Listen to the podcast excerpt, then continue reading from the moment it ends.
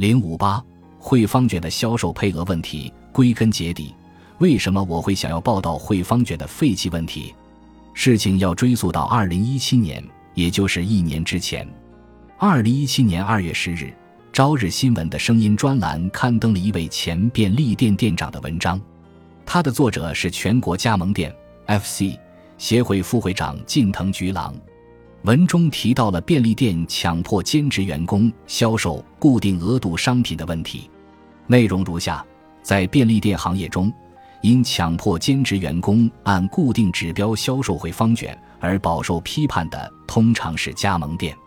作为便利店店长，对兼职员工下达销售配额或强迫他们大量购买自家店商品的做法固然不可取，但加盟总公司又何尝没有责任呢？根据我过去经营便利店的经验，首先是总公司给各个加盟店下达订货指标，采购回方卷、圣诞节蛋糕这种季节性商品，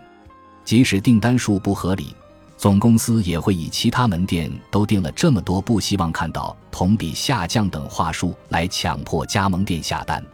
为了达成目标，总公司还会派人到各个门店进行引导，甚至为此专门制作了发放给门店。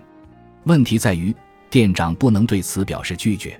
如果抗议，总公司就会认为他们不听话、不配合，并可能会成为将来拒绝续签合同的借口。因此，店长们只能被迫接受。最后，店长被夹在总公司、店员与消费者三方之间，简直三面不是人。每当配额问题被公之于众时，总公司都会大言不惭地表示，这只是指导加盟店而已。然而，总公司才是最该进行反思的一方。我们希望国家能够了解实际情况，从保护加盟店的立场出发，做出适当的引导。